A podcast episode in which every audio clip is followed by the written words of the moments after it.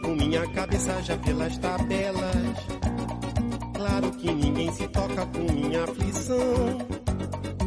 Quando vi todo mundo na rua de blusa amarela, eu achei que era ela puxando um cordão. Como vão, meus queridos? Você que tá aí distraído no feed do Portal Refil, ou você que chegou aqui também por um, por um dos links que a gente colocou na, nas nossas redes sociais, seja bem-vindo.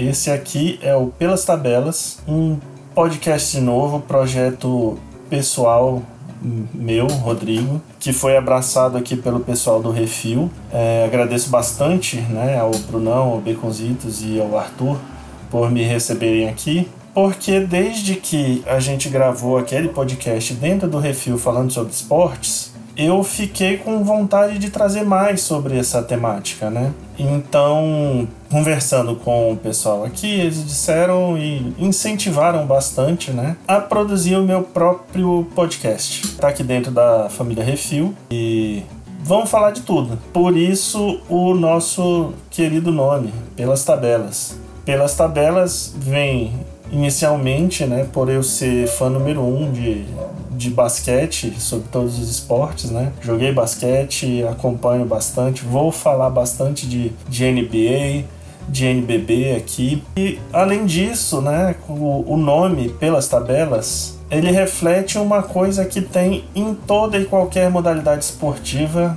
que é a tabela de classificação. Então, para não ficar tão restrito a minha primeira paixão que é o basquete, a gente trouxe também, eh, a gente vai comentar, né, um pouquinho das demais tabelas de outras modalidades, de outros campeonatos e vamos a cada quinzena ou a cada semana a gente ainda tá verificando direitinho qual vai ser a, a, a, sazonalidade do programa. A gente vai discutir um pouquinho de cada, de cada modalidade, dos principais acontecimentos, né, das notícias mesmo do mundo esportivo e trazer essa dose extra de entretenimento para o Portal Refil, porque o meu entendimento é esse: esporte é entretenimento, esporte é o maior reality show que a gente tem, né, para acompanhar. Tem provas, tem dramas, tem alegrias, tem conquistas. Então a gente vai falar um pouquinho de tudo aqui das modalidades esportivas. E como esse aqui é o nosso programa piloto, e aqueles que me conhecem sabem que também eu sou um fã incondicional de trocadilhos. No nosso programa piloto a gente vai falar de Fórmula 1. Exatamente. Nessa última semana, né, nesse último final de semana, nós tivemos o GP que não aconteceu.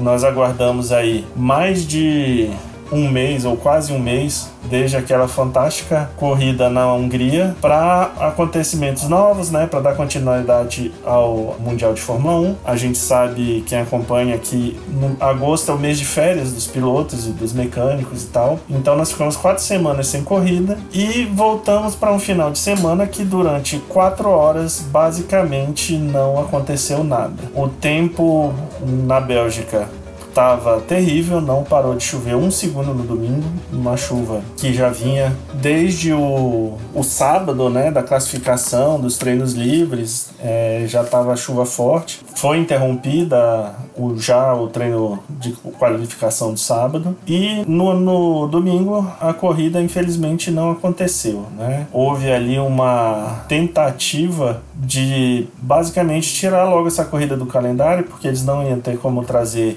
a Bélgica novamente para o calendário em um momento posterior. Então eles fizeram ali o que o próprio Lewis Hamilton em, sua, em seu Instagram chamou de farsa. Para encerrar a corrida, tem um resultado oficial no qual, devido à curta duração da corrida, né, você teve metade dos pontos apenas concedidos para cada um dos pilotos que chegaram no final da corrida, né, porque não teve corrida. Visibilidade estava muito complicada e vamos ouvir um pouquinho aqui o, o que os próprios pilotos têm para falar sobre, sobre correr nessas condições terríveis na, na Bélgica.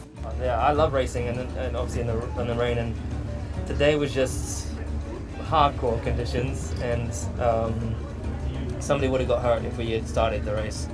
Inclusive, a Bélgica é uma pista de muita alta velocidade e tem a famosa curva Rouge, que é perigosíssima, né? Nesse mesmo final de semana teve um, um acidente terrível na Rouge com a, na W Series. O Lando Norris também bateu no sábado no, no treino de qualificação. Então, realmente, você correr nessas condições fica muito complicado para para a segurança dos pilotos mesmo, né? Então, de fato, eu acredito que não a não realização da corrida, da, da, disputa mesmo, né, pelos pontos e pela corrida, foi a melhor solução em razão da, da segurança dos pilotos, mas enfim, talvez desse para ter tomado uma, uma altitude diferente. É, sobre as condições de pista também, dá, vamos ouvir o, o Mick Schumacher. Visibility was the main concern. I, I couldn't see a thing. I, I, mean, Yuki was around 100 meters in front of me. I couldn't see the rear lights anymore. Um, and you know, if, if a car spins or s- slows down more than you, you'll collect them, and that at 300 is not the right thing to do. Trazendo agora de novo a questão do, dos pontos, você vê que a, a, as próprias entrevistas dos pilotos dá essa sensação de que os pontos entregar pontos para uma corrida que você não saiu de, de trás do safety car em nenhum momento é uma questão complicada, né? O Fernando Alonso, né? Ele fala em, em Natal antecipado, porque os pontos teriam sido presentes para os pilotos que, que chegaram entre os 10 primeiros, né? Terrible day, to be honest, uh, for everyone. Uh, well, some of them probably it was a little bit of early Christmas because there were some gifts, I think. E o próprio Gasly, ele que chegou na zona de, de pontuação por ter largado já numa situação boa, né? Ele mesmo falou que hum, acreditava que não deveria ter ganhado ponto porque de fato não teve disputa, né? I don't know why I'm getting any points actually because I, I don't I don't I didn't race. Uh, just followed the safety car, but uh, yeah, I mean we take the points. I think it's uh, bring us one point closer to Alpine.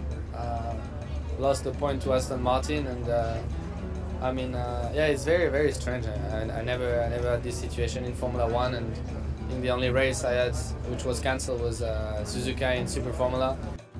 Aí a gente fica mais uma vez, cara, pensando no que é você ficar debaixo de chuva por mais de quatro horas no frio da Bélgica esperando uma, uma corrida que não aconteceu, né? E ainda ter que lidar com esse resultado meio, meio forjado ali, né? Sebastian Vettel acho que foi um dos que mais que melhor pontuou essa preocupação com os fãs, né? Que não puderam apreciar o espetáculo mesmo sabendo que não era não era seguro é, realizar uma corrida naquelas condições.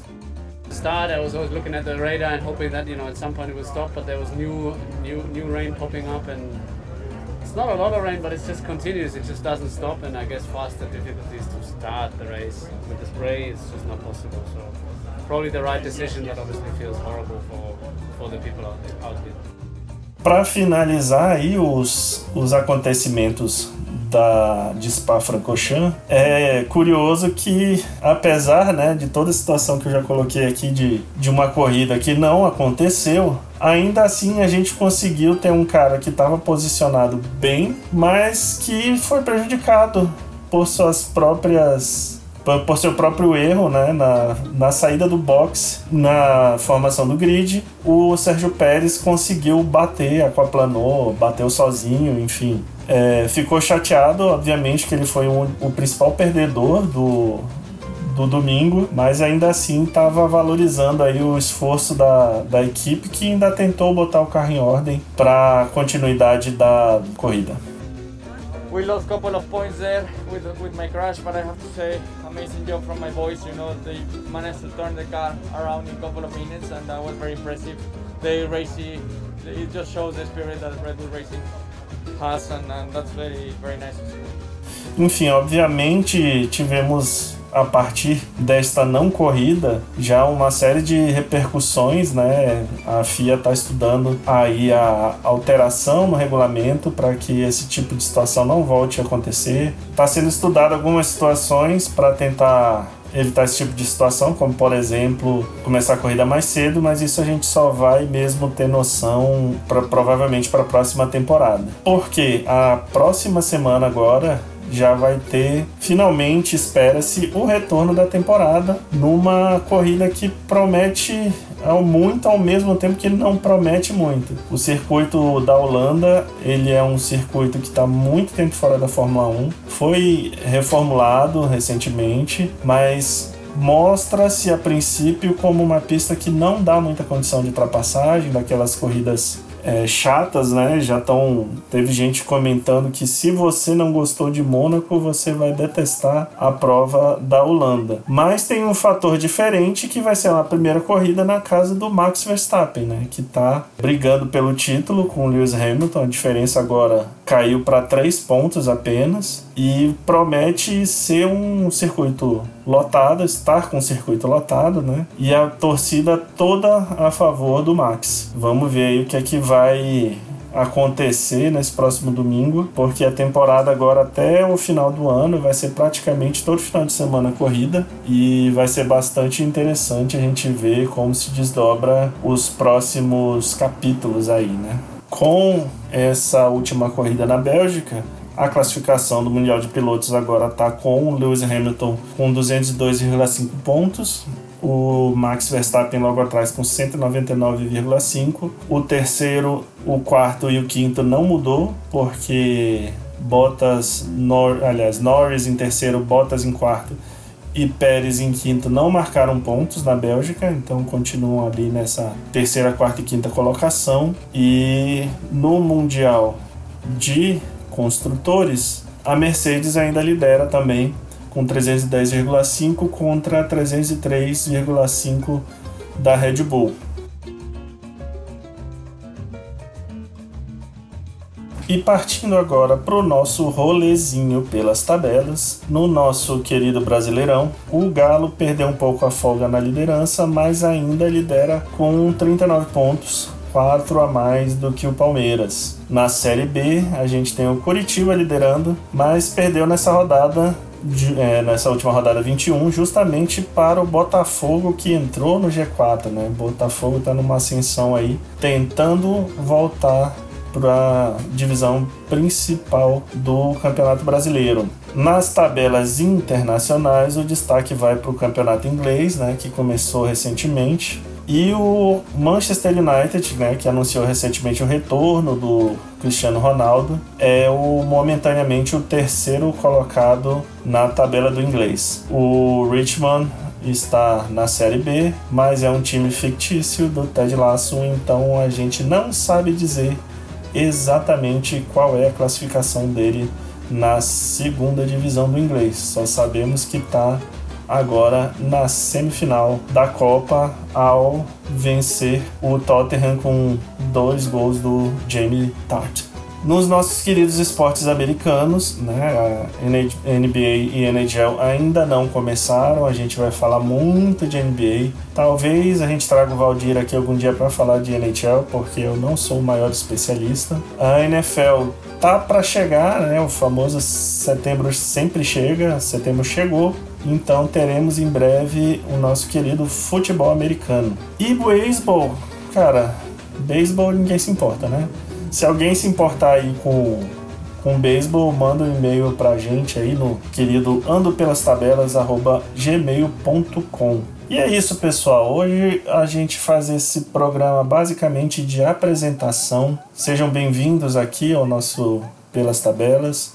Espero que vocês curtam, deem suas sugestões, comentários, falem aí o que é que vocês gostam de assistir, que tipo de, de campeonato, esporte, modalidades é sua preferida, se você gosta do, do Universitário Americano de Lacrosse, se você gosta do Indiana de Cricket, troca uma ideia com a gente, manda e-mail, avisa, fala o que, é que você gosta e vamos aí pela frente tentando sempre melhorar deixo aqui o disclaimer que, além de ser o primeiro programa, essa é a primeira vez ever que eu pego um áudio para editar, um podcast para editar. Então estou aprendendo bastante, o programa vai ainda ficar melhor e eu conto com a companhia de vocês para a gente debater mais para frente e falar dos esportes que a gente gosta.